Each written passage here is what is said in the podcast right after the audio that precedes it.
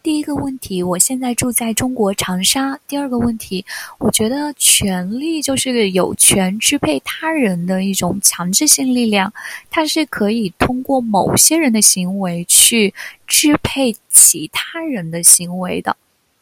第三个问题，嗯，我们为什么屈服于权力？我觉得第一点是，权力本身就是由。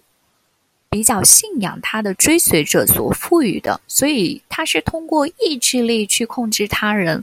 那之所以说到屈服的话，我觉得很大一部分原因是因为他的追随者是非常认可这种权利的，是非常的支持这种权利的。他们相信这种权利是为了能够，嗯。给他们更好的生活，或者说带他们走上更好的道路，所以很多人愿意去屈服于权力。那为什么有些人会抵抗权力呢？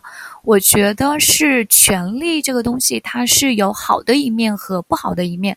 对于追随者来说，他可能有很多他们所喜欢的、所热爱的美好的东西，所以他们愿意追随、愿意屈服。